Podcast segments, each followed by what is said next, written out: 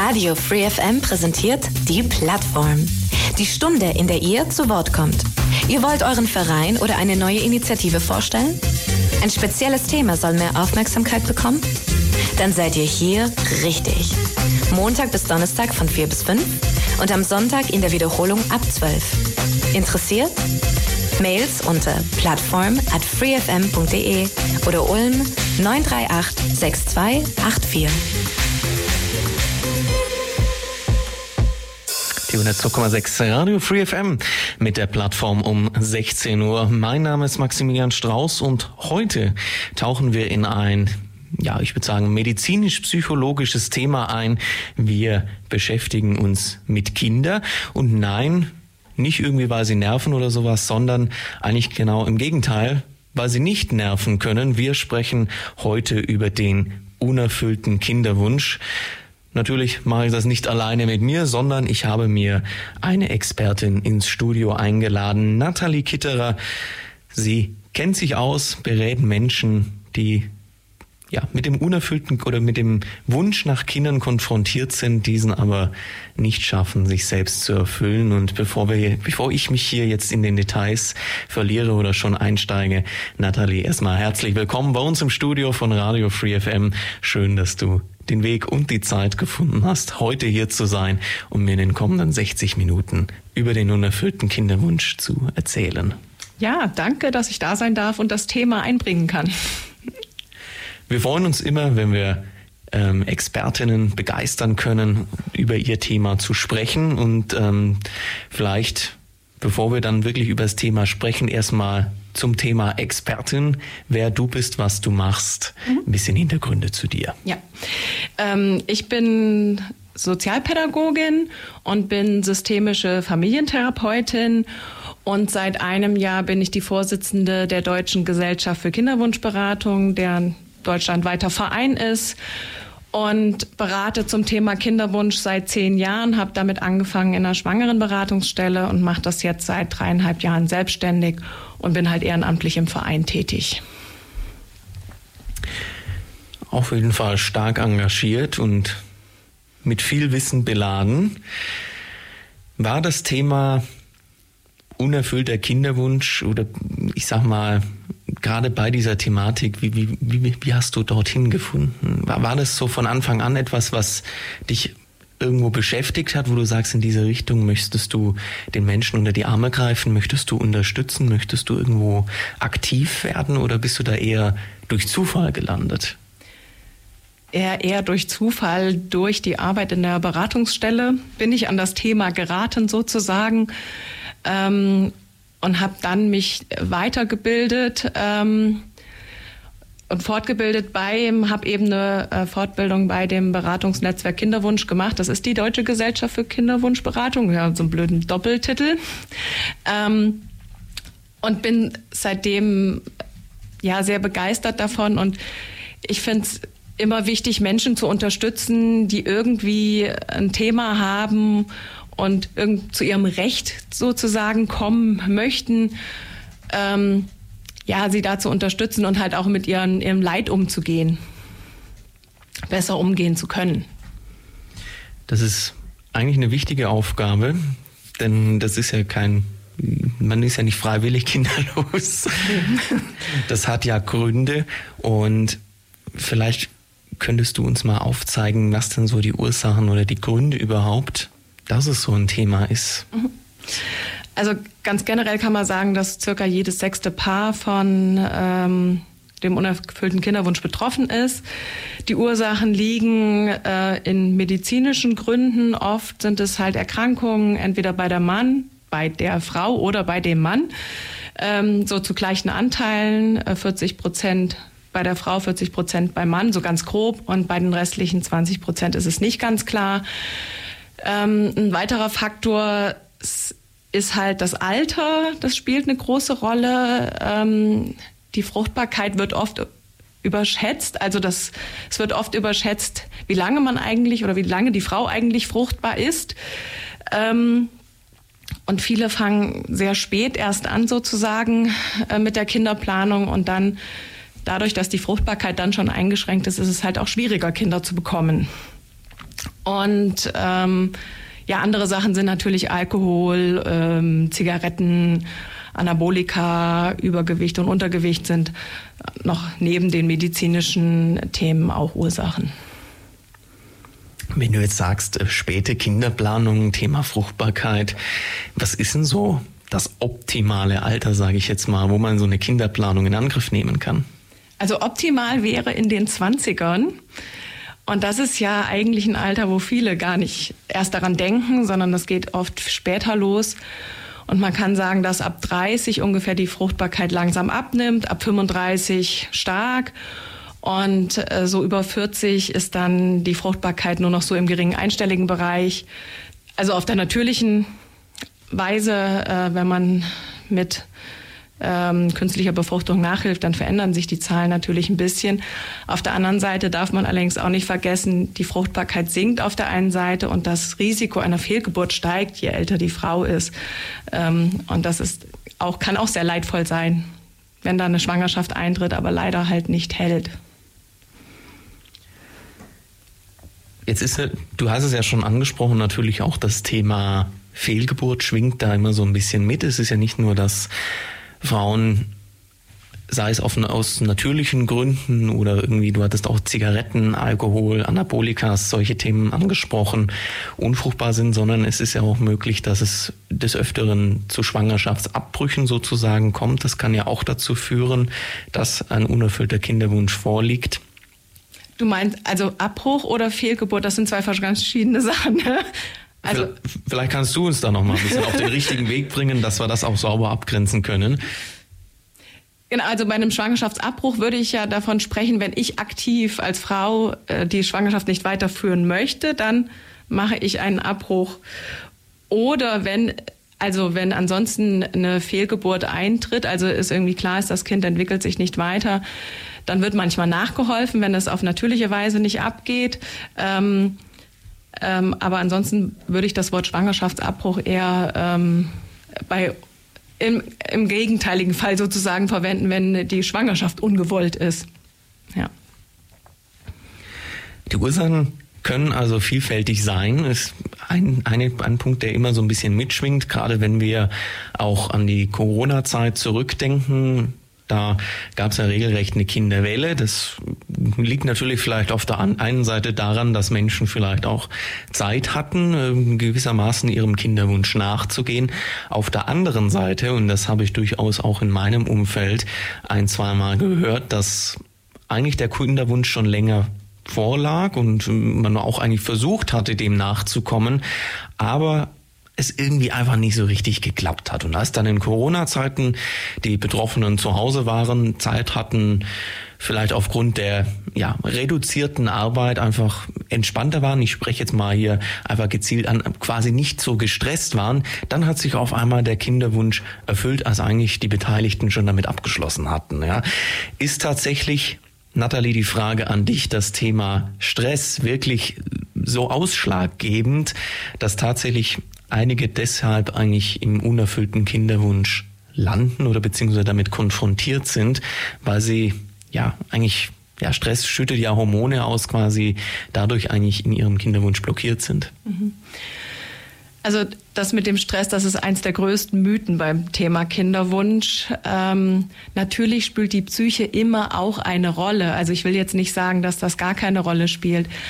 Aber ähm, so der normale Stresspegel spielt erhöht oder verringert die Schwangerschaftswahrscheinlichkeit nicht. Ähm, sondern es liegt dann eher daran, wenn die Leute während Corona zu Hause waren, gerade Paare vielleicht und Zeit hatten, ähm, dass sie dann eben entspannter waren und ihr Sexualleben vielleicht mehr ausgelebt haben, so wie vielleicht auch im Urlaub und deswegen schwanger zurückkommen oder halt während Corona schwanger geworden sind es geht eher über die Verhaltensweisen ne? oder auch ähm, halt, äh, wenn man zum Beispiel auch dann ähm, ja gar keine Sexualität lebt oder irgendwelche Störungen hat oder irgendein anderes schädliches Verhalten an den Tag legt, wie eben Rauchen oder Alkohol. Ähm, oder sich vielleicht auch gar nicht in eine Behandlung begibt, auch wenn es angezeigt ist und empfohlen ist. Und auf der anderen Seite kann man ja auch sagen, ähm, wenn Stress so eine große Rolle spielen würde, ähm, dann dürften auch nicht so viele Schwangerschaften entstehen unter äh, den widrigsten Bedingungen, wie zum Beispiel nach Vergewaltigungen oder in Gewaltbeziehungen. Auch da werden Frauen schwanger. Und ich denke, die sind äh, einem maximalen Stress, Stress ausgesetzt. Also gerade wenn eine Frau in einer Gewaltbeziehung lebt, auch länger, äh, die hat einen sehr hohen Stresspegel, denke ich. Und da passieren ja auch Schwangerschaften. Also wenn man das als Argument nehmen würde, dann äh, und das als Verhütungsmittel helfen würde, dann würde das auf der Seite wäre es ja super, wenn das funktionieren würde, aber es funktioniert nicht. Also Stress ist äh, keine reine alleinige Ursache für unerfüllten Kinderwunsch. Wenn du sagst nicht alleinig, also dann kann es natürlich manchmal noch ein bisschen mit reinspielen, wenn vielleicht sowieso die Bedingungen, wenn ich das jetzt so zwischen den Zahlen mal richtig raushöre, nicht die besten sind, dann kann das so der letzte Tropfen sein, der das fast sozusagen kippen lässt. Ich meine, die Entstehung des Lebens ist unendlich komplex und ähm, deswegen man kann ja auch kein Kind auch mit künstlicher Befruchtung nicht 100 Prozent voraussagen, ob es wirklich klappen wird, weil so viele Faktoren zusammenkommen müssen. Und davon ist natürlich ein kleiner Faktor auch der Stress oder die Psyche. Aber ähm, wie gesagt, es sind so viele Faktoren, dass man es daran nicht festmachen kann. Vielleicht muss man natürlich auch sagen, dass Stress immer ein bisschen eine subjektive Wahrnehmung ist. Ähm, wenn man bei der Arbeit fragt, dann sind gefühlt 99 Prozent aller Arbeitnehmer gestresst, ähm, unabhängig davon, wie viel sie tatsächlich zu tun haben. Stress also, ja, eher ein Mythos, vielleicht nicht 100 Prozent falsch, aber zumindest nur in ganz, ganz wenigen Fällen tatsächlich mit einer Ursache für den unerfüllten Kinderwunsch, ja, Nathalie? genau, auf der anderen Seite, das möchte ich noch ergänzen, ist es natürlich so, dass gerade der unerfüllte Kinderwunsch selber ganz viel Stress auslöst und man ja mit total viel Stress umgehen muss, weil es eben nicht klappt. Ja, also es ist eher so ein, eine Folge, könnte man auch sagen, als die Ursache. Also, ich meine, ich bin der Mann, da ist es vielleicht, bin da jetzt nicht so direkt natürlich im Thema drin. Frauen können sich da vielleicht ein bisschen mehr damit identifizieren, wobei das nicht ausschließen will. Ähm, aber ich könnte mir das jetzt so vorstellen oder deiner Erzählung oder deinem Bericht nach, dass natürlich, wenn der Kinderwunsch sich nicht erfüllt, so irgendwann natürlich auch sich ein gewisser Druck aufbaut, gerade vielleicht auf die Frau, die irgendwo auch den Wunsch verspürt, Nachwuchs zu zeugen und dann sich selber unter Druck setzt und sagt, es muss doch klappen, ich möchte doch, bin jetzt im ich sag mal, besten Alter, ähm, mhm. wobei ich das jetzt mal unabhängig des tatsächlichen Alters setze, aber sie fühlt sich in dem Alter, jetzt ist es soweit und jetzt muss und soll es klappen und dadurch sich eher noch den Stress on top macht, wodurch dann es erst recht nicht funktioniert sozusagen und zum unerfüllten Kinderwunsch kommt. Ja, der Druck ist, äh, genau, der steigt im Laufe der Zeit und auch ähm, dann steigen auch Gefühle von Versagen, ähm, die Angst irgendwie nicht äh, gut genug zu sein für den Partner. Das kann aber auch umgekehrt sein. Ja, also das ist ja ähm, kann ja in beide Richtungen so sein. Ähm, oder auch Schuldgefühle zu haben, weil es nicht klappt. Ähm, Genau, und auch durchaus äh, gibt es auch Männer, die einen Kinderwunsch haben und die auch darunter leiden. Also das kann man gar nicht nur auf die Frauen beziehen.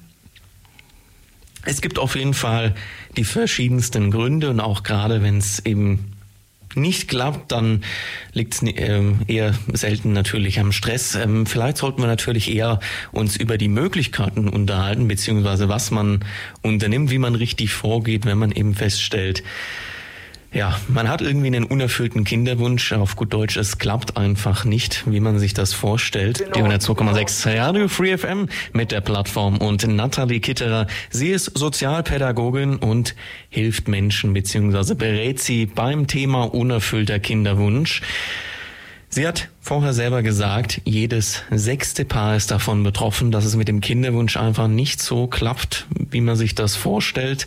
Sie, die Frauen oder auch die Männer sind ihrer Definition nach oft im besten Alter, verspüren eigentlich schon fast den Drang und innersten Wunsch, Kinder zu bekommen. Aber ja, äh, wie man auf gut Deutsch sagt, es klappt einfach nicht. Es kommt nicht der gewünschte Erfolg.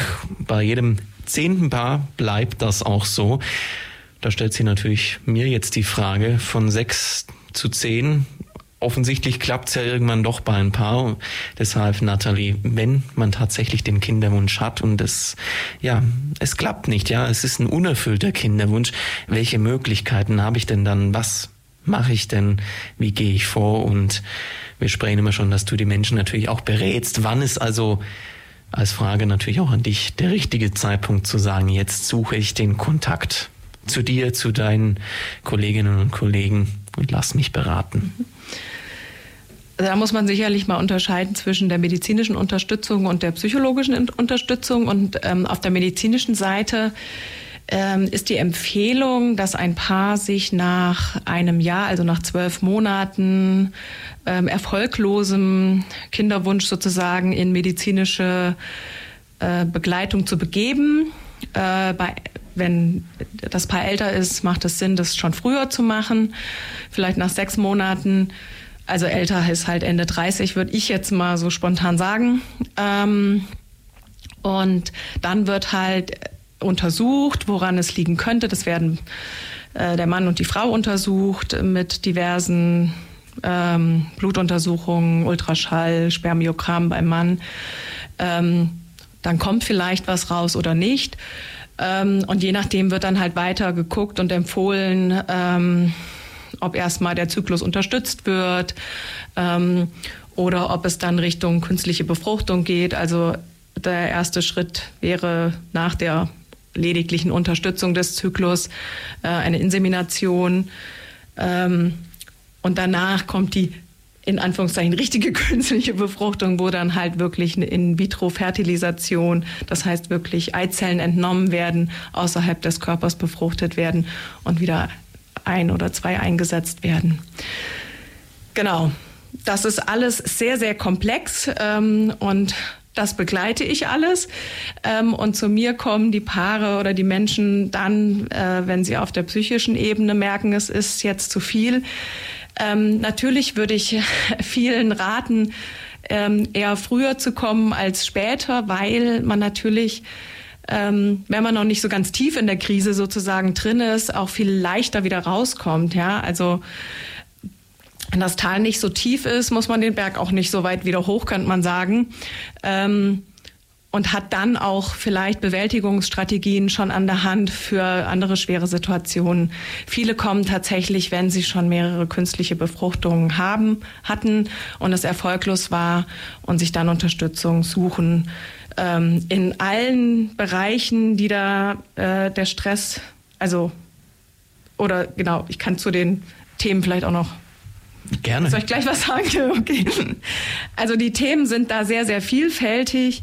Also es geht oft um eben ähm, die Bewältigung, wie gehe ich mit diesen Behandlungen um, weil die sehr anspruchsvoll sind, psychisch, gerade die Zeit. Ähm, bis zum Schwangerschaftstest, diese zwei Wochen, wo man nicht weiß, hat es jetzt geklappt oder nicht. Ähm, dann ist ein großes Thema immer, wie kommuniziere ich mit Freundinnen und Freunden. Viele ähm, nehmen sich sehr zurück, also ähm, treffen sich viel weniger mit Freunden, Freundinnen, weil die ja oft dann Kinder haben oder Kinder bekommen. Also wenn das im Umfeld dann äh, so ist, dann ziehen die sich sehr zurück und das wiederum ist aber auch ähm, unangenehm, weil man dadurch ja einfach nicht mehr so viele soziale Kontakte hat und sich eher einsam fühlt. Also das ist so das ist ein Dilemma sozusagen. Beides tut nicht gut. Ähm, wie gehe ich an der Arbeit mit der Situation um? Partnerschaft ist davon betroffen, kann quasi ähm, Konflikte geben oder einfach auch Unsicherheiten im Umgang miteinander. Es muss jetzt nicht immer eine Krise sein. Ähm, wie gehe ich mit Fehlgeburten um, also die zu verarbeiten und ähm, dann, wenn es gar nicht klappt und manche dann ja auch dahin kommen zu sagen, okay, ich möchte mich jetzt davon verabschieden, wie kann das eigentlich gehen? Ähm, ich kann mir das gar nicht vorstellen, aber ich kann auch nicht weitermachen. Ähm, das sind Themen. Und es geht auch oft um Entscheidungen. Also wie gehen wir jetzt weiter vor? Und es kann ja, ich meine, wenn es sind Paare, das sind zwei Menschen, die können unterschiedliche Meinungen haben. Und dann äh, kann es ja auch sein, dass eine Person sagt, ja, ich möchte weitermachen und die andere möchte nicht. Und dann zu klären, ja, wie finden wir jetzt wieder zusammen? Das hört sich auf jeden Fall sehr komplex gegebenenfalls auch an.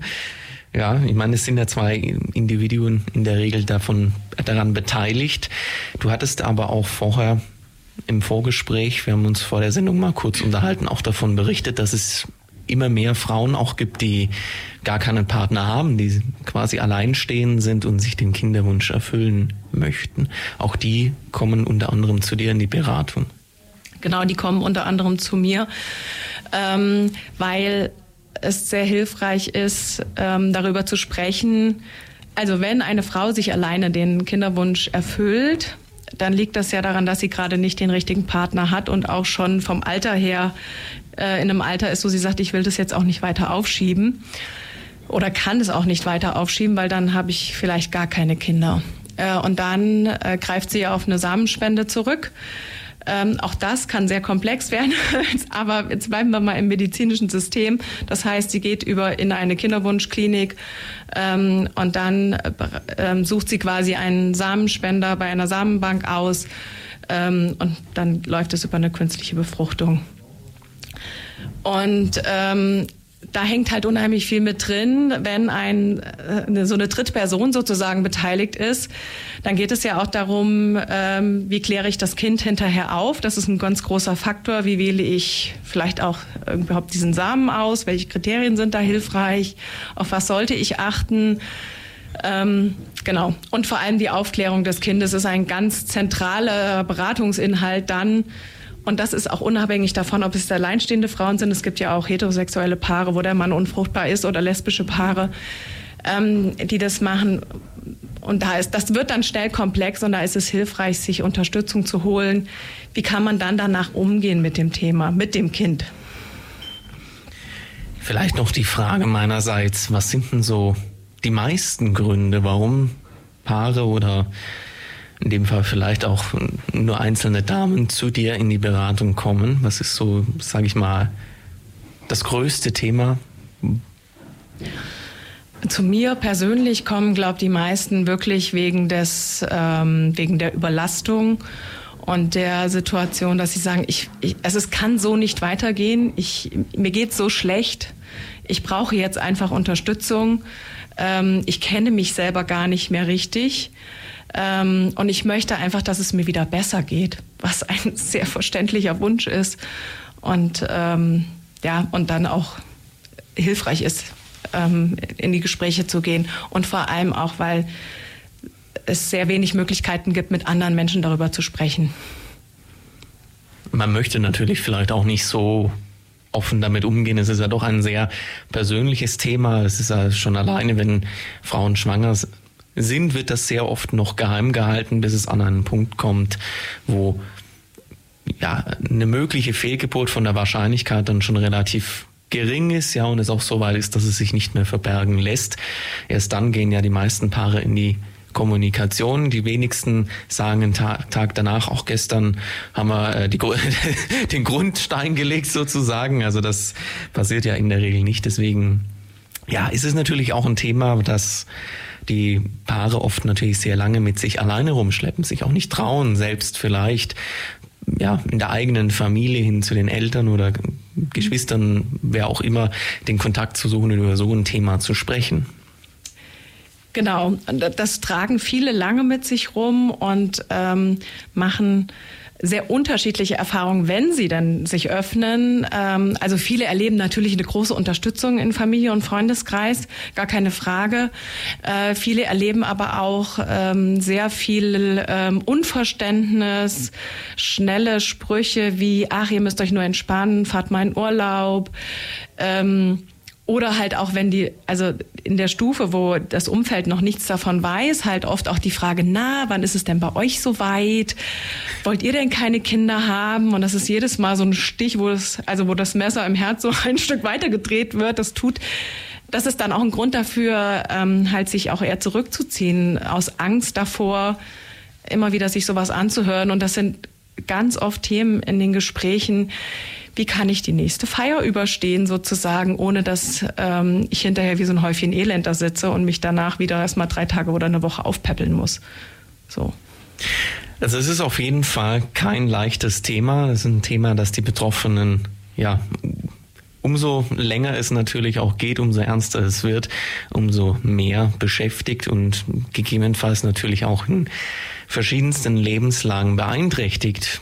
Welche Lebenslagen das sind und wie wir vielleicht in unserem Umfeld, in der Gesellschaft mit dem Thema umgehen sollten. Vielleicht auch, wenn wir jetzt nicht vor allem oder vor allem eigentlich, wenn wir nicht so direkt wissen, dass es sich um einen unerfüllten Kinderwunsch handelt, das klären wir auch noch im Laufe unserer Sendung. Nathalie Kitterer bei mir zu Gast in der Plattform spricht über den unerfüllten Kinderwunsch. Die 102,6 Radio Free FM mit der Plattform und Nathalie Kitterer. Sie ist Sozialpädagogin und berät Menschen bzw. Paare im unerfüllten Kinderwunsch. Der kann ganz verschiedene Ursachen haben, seien es medizinische Ursachen, aber natürlich auch psychologische. Und das ist für die Paare, für die Betroffenen natürlich eine große Belastung, auch weil es in gewissermaßen ein Tabuthema ist, weil sie den Kinderwunsch oder auch die Versuche, diesen Kinderwunsch zu erfüllen, oft, ja, ich sag mal, nur in den eigenen vier Wänden besprechen und austragen sozusagen und das Umfeld oft gar nicht mitbekommt, dass ja, der Wunsch da ist, man versucht dem Wunsch nachzugehen und es einfach nicht klappt. Und irgendwann kommt dann der Punkt, wie Nathalie vorher gesagt hat, wo es einfach zu viel ist und erst an diesem Punkt eigentlich wenden sie sich dann tatsächlich an andere, zum Beispiel an die Nathalie, suchen sich Unterstützung und das ja eigentlich eher ein Stück weit zu spät als zu früh. Der unerfüllte Kinderwunsch kurz gesagt also ein Tabuthema. Das sollte sich, Nathalie nickt schon, denke ich natürlich ändern. Ja, das, deswegen Nathalie an dich die Frage, wie sollten wir denn mit dem Thema Kinderwunsch oder auch mit dem Thema unerfüllten Kinderwunsch in unserer Gesellschaft, in unserem Umfeld umgehen? Ja, es wäre natürlich wünschenswert, wenn, ähm, ja, wenn alle damit offener umgehen könnten.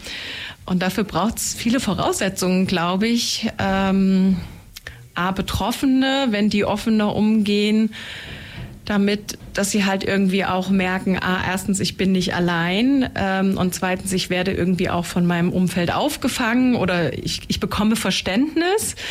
Ähm, das wäre für die äh, sicherlich sehr hilfreich und ähm, die Gesellschaft an sich äh, umgekehrt braucht, glaube ich, einfach viel Informationen auch noch über das Thema. Also wie gesagt, viele denken ja dann, naja, dann, dann adoptiert halt und dann habt ihr auch ein Kind, dass das A nicht so leicht ist. Ähm, also da fehlt einfach ganz viel Wissen ähm, um diese ganzen Aspekte, ob das überhaupt möglich ist, eine Adoption zu machen und wie das funktioniert. Das ist halt so schnell dahergesagt.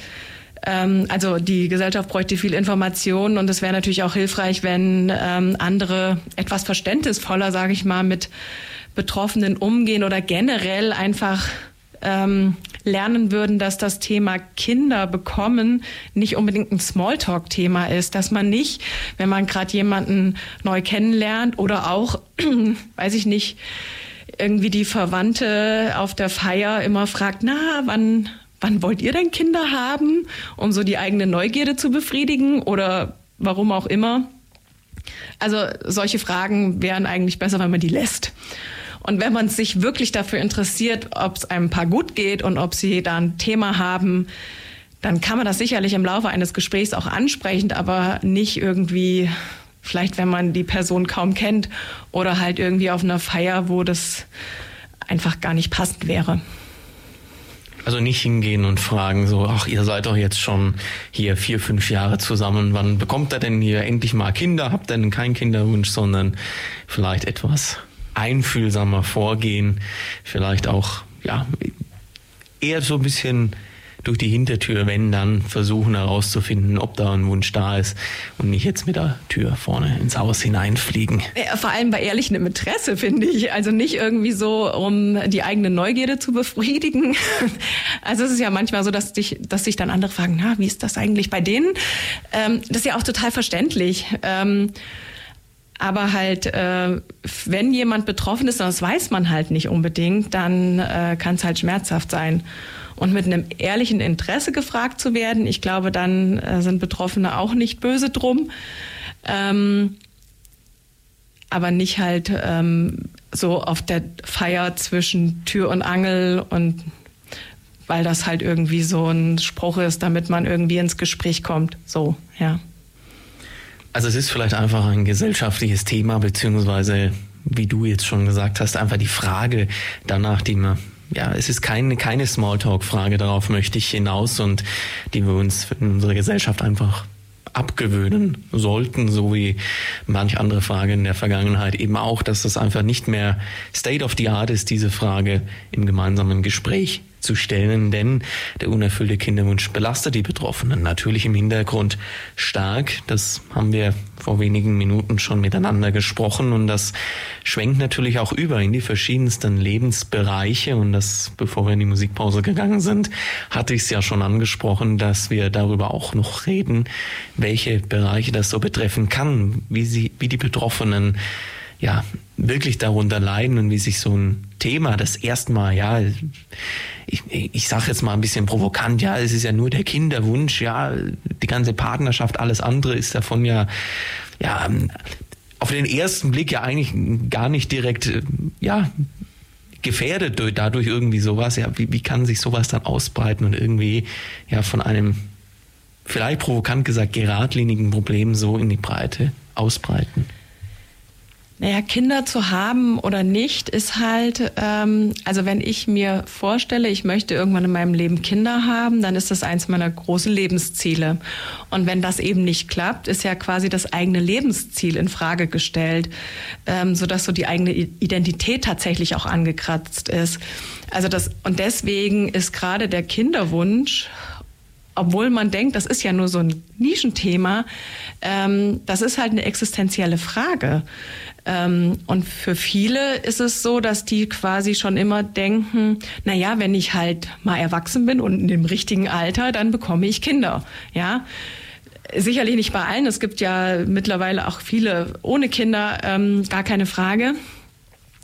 Aber wenn ich immer das Ziel hatte, ich werde mal Mutter oder ich werde Vater und begebe mich dann auf den Weg und dann klappt es nicht nach einer gewissen Zeit. Also am Anfang ist man, ist man ja noch entspannt und denkt sich, na ja, so ein paar Mal dauert's ja schon. Aber wenn es dann weiterhin nicht klappt, dann ähm, fängt es an, an vielen Dingen zu rühren. Der eigene Selbstwert ist in Frage gestellt. Ähm, Gerade bei Frauen ist wirklich das Thema auch, bin ich eine richtige Frau, wenn ich keine Mutter bin? Das ist gesellschaftlich nämlich schon etwas verankert. Ähm, und also Selbstwert, genau, die eigenen Emotionen, ne? das ist ja ein Achterbahn der Gefühle, immer hoffen, bangen, hoffen, bangen. Das äh, ist schon richtig anstrengend. Ähm, es betrifft dann schon auch die Partnerschaft, weil erstens Sex nach Plan ist irgendwann auch nicht mehr so spaßig. Ähm, und auch sonst in der Kommunikation, es entstehen dann halt viele Unsicherheiten, weil man nicht mehr weiß, weil beide so belastet sind und verletzlich sind, dann äh, entsteht oft so ein, oh Gott, ich weiß gar nicht mehr, wie kann ich jetzt helfen? Gerade Männer fühlen sich oft sehr hilflos, weil ihre Frauen leiden. Gerade auch in Behandlungen müssen die, die ja den ganzen körperlichen Part übernehmen, da ja die Frauen, die Männer müssen da nicht so viel beitragen. Ähm, und dann leiden die Männer quasi, weil sie ihre Frauen leiden sehen und wissen gar nicht mehr, wie, wie kann ich jetzt helfen und unterstützen. Ähm, und was ich eben auch schon sagte, so auf soziale Leben wirkt sich natürlich auch aus, äh, weil sie in den Rückzug gehen. Und auf die Arbeitssituation wirkt sich auch aus, weil ähm, gerade wenn Paare in Behandlung sind, dann ist das eine sehr zeitintensive Sache. Ähm, da sind immer wieder Untersuchungen, Ultraschalls und das muss man ja auch mit der Arbeit irgendwie in Einklang bringen. Und oft äh, ist es auch nicht möglich, mit dem Arbeitgeber, der Arbeitgeberin drüber zu sprechen. Und dann ist das auch eine sehr große Herausforderung. Das heißt, wie sollten die betroffenen Paare oder die betroffenen Menschen mit dem mit der Problematik dann im, im besten Fall umgehen? Wie sollten sie sich verhalten? Das ist jetzt eine sehr globale Frage, die ist nicht so einfach zu beantworten. Ähm, Hilfreich ist es auf jeden Fall als Paar, sich auch immer wieder was Gutes zu tun, sozusagen, als Paar Zeit miteinander verbringen, so Quality Time, die auch ganz unabhängig vom Kinderwunsch ist und sich Zeiten für das Gespräch über den Kinderwunsch zu nehmen. Also so beides zu haben. Ähm, und auch jede und jeder sollte was für sich tun. Ähm, Manchmal geraten die Hobbys so ein bisschen aus dem Blick. Dann ist es gut, da irgendwie mal zu gucken, okay, was habe ich früher eigentlich immer gemacht, was habe ich gerne gemacht. Ähm, das wieder so ein bisschen hervorzukramen und zu überlegen, was, ähm, was hilft mir, damit es mir gut geht. Ja. Also um so einen gewissen Ausgleich auch zu finden. Einen Ausgleich zu finden, einfach vielleicht sich auch nicht zu sehr in diesem Thema zu verlieren.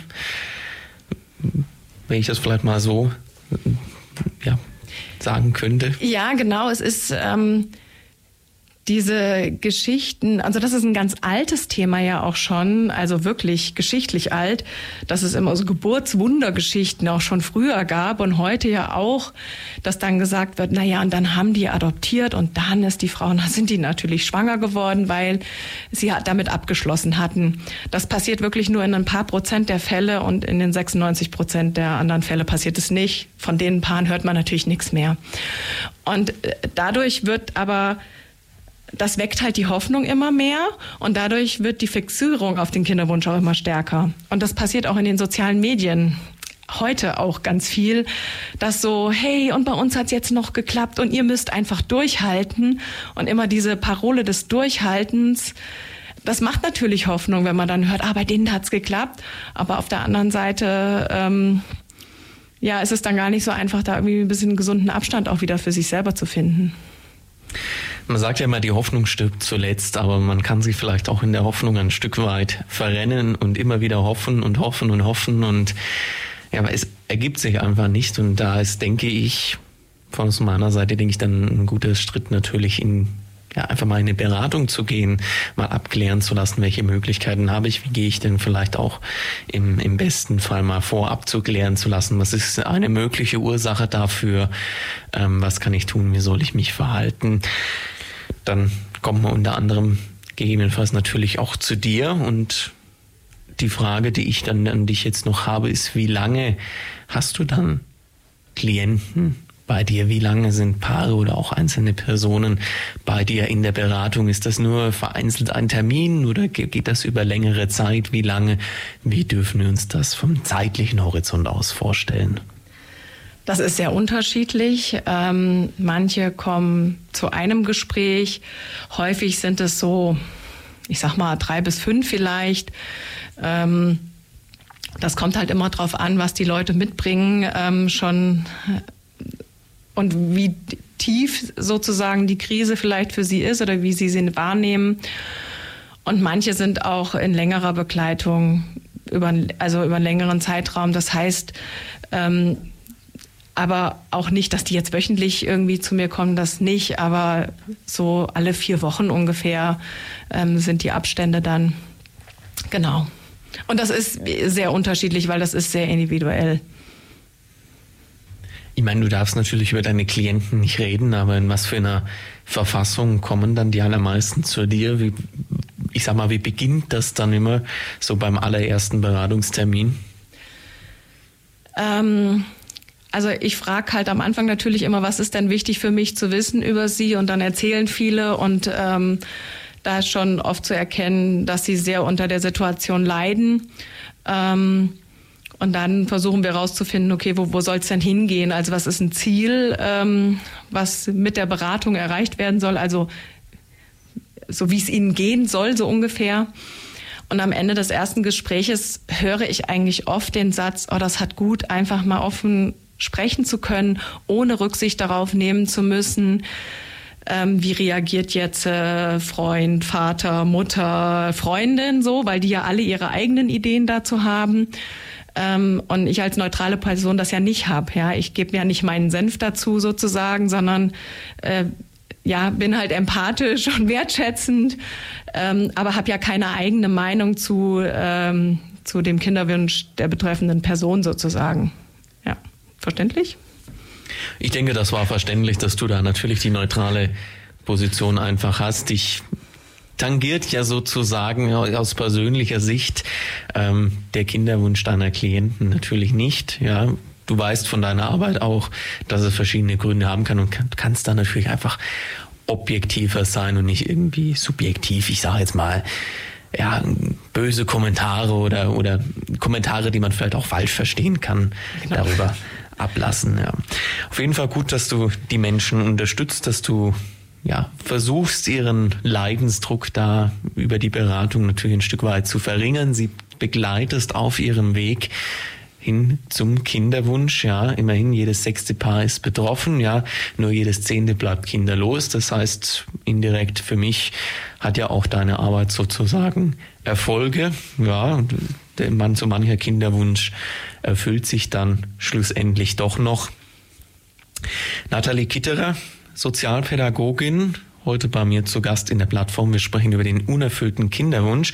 Aber sie ist auch Vorsitzende der Deutschen Gesellschaft für Kinderwunschberatung.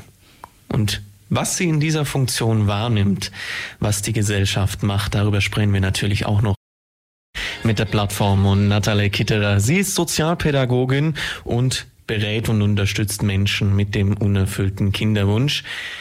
Diese Betroffenen, meist Paare, leiden darunter und ja, es führt eigentlich ein Stück weit zu einer ja, Identitätskrise, würde ich jetzt mal sagen, aber es belastet auf jeden Fall natürlich stark die Betroffenen, weil der Kinderwunsch als etwas auch, ja, ich würde sagen, Essentielles in ihrem Leben wahrgenommen wird. Ähm, Gleichzeitig ist das Thema unerfüllter Kinderwunsch immer auch ein Tabuthema. Man traut sich nicht so richtig darüber zu sprechen. Und gerade wenn dann gesellschaftliche Fragen kommen, wie auf Partys, wie es denn beim Thema Kinder so aussieht bei den Paaren, dann ist das alles andere als förderlich. Da sollten wir alle vielleicht ein Stück weit das immer im Hinterkopf behalten, bevor wir so aus Neugierde ins Blaue hinein danach fragen. Sie ist aber natürlich nicht nur in der Beratung aktiv, wo sie versucht, die Paare unterstützen, auf dem Weg zum möglichen Erfolg noch ähm, begleitet, sondern sie ist auch Vorsitzende der Deutschen Gesellschaft für Kinderwunschberatung. Das zumindest hattest du mir auch ganz am Anfang unserer Sendung schon berichtet und ich möchte dich auch noch fragen, was macht denn die Gesellschaft, von der du hier die Vorsitzende bist?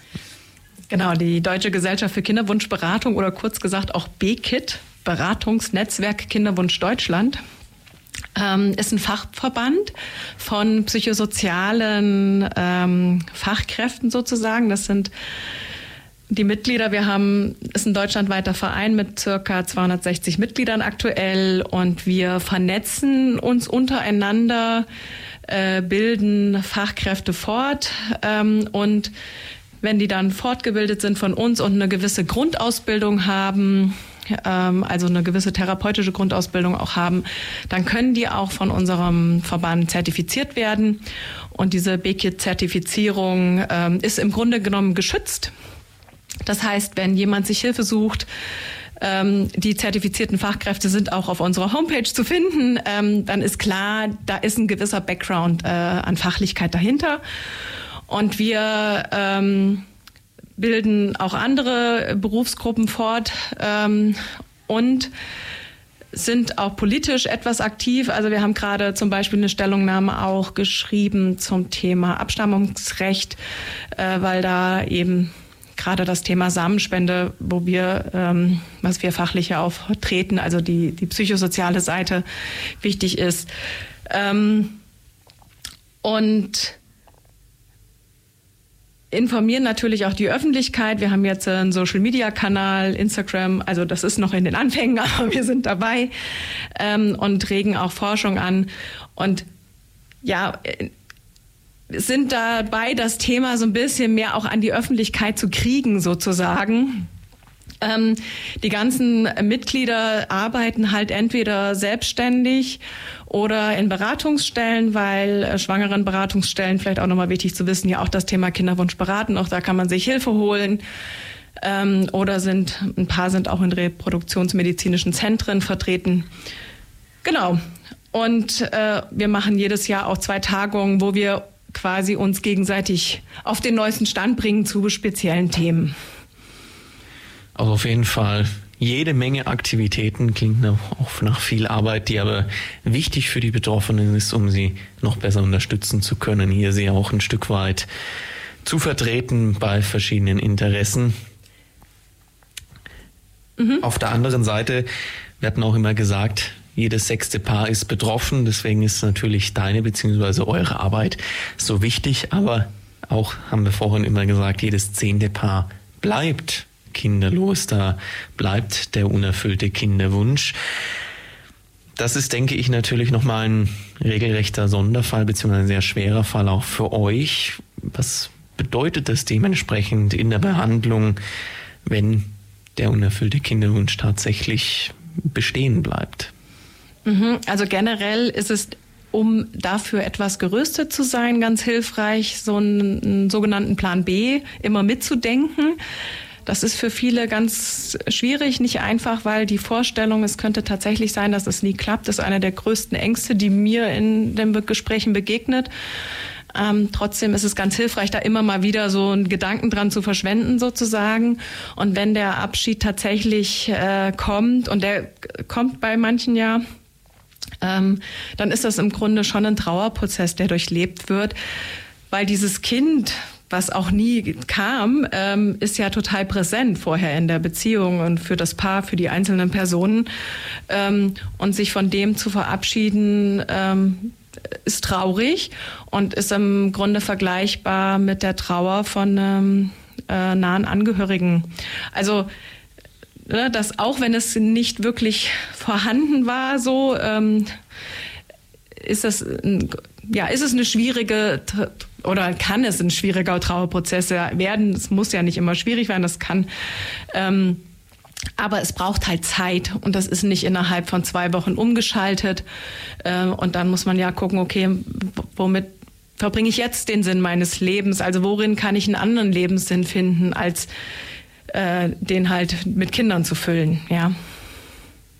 Ich denke natürlich auch so Paare, die werden sich lange davor immer ja einfach Ziele und auch Vorstellungen gemacht haben, wie das Leben mit Kindern ist und dann ja, ja schwenken hier wird, wird klar, dieses Ziel wird unerreichbar sein. Ja, genau. Äh, genau, man ist ja in der Vorstellung in solchen, ne, da entstehen ja total viele Bilder und dann ist irgendwie das Haus da und die Kinderzimmer sind eingerichtet, schon alles im Kopf ist schon alles erledigt sozusagen und dann taucht das, äh, wird das Kind nie real. Dann ähm, muss man halt andere Lösungen dafür finden und erstmal darum trauern, dass es nicht geklappt hat. Das ist, denke ich, auch vollkommen verständlich, wenn man hier sich von einem, ja, in den meisten Fällen ja doch auch, ja, großen Lebenswunsch eigentlich dann verabschieden muss. Deswegen ist es gut, wenn du und deine Kolleginnen und Kollegen hier natürlich auch die Betroffenen bei dem Prozess begleiten, ihnen Unterstützung zusichern. Der unerfüllte Kinderwunsch, ein Thema, das ja jedes sechste Paar betrifft, also ein nicht unerhebliches Thema in unserer Gesellschaft ist, verschiedenste Ursachen haben kann. Man, bei, man, bei meisten kann man unterstützen, kann die medizinischen oder auch psychologischen Faktoren ja, beheben und dann klappt es noch. Ähm, für die Gesellschaft, für uns ist es natürlich immer gut, auch im Hinterkopf zu behalten, dass dieses Tabuthema, ja, man da vielleicht nicht ungewollt draufstoßen sollte. Die Betroffenen vielleicht eher unterstützen. Und ja, es wäre natürlich schön, wenn das Thema nicht mehr so am Rande, nicht mehr so im Tabu liegt, sondern etwas präsenter ist. Nathalie, du hast heute auf jeden Fall dazu beigetragen. Vielen Dank für die vielen, vielen Informationen, die wir in den vergangenen 60 Minuten erfahren haben. Und ja, für dich und deine Klienten wünsche ich dir jetzt eigentlich nur noch das Allerbeste für die Zukunft.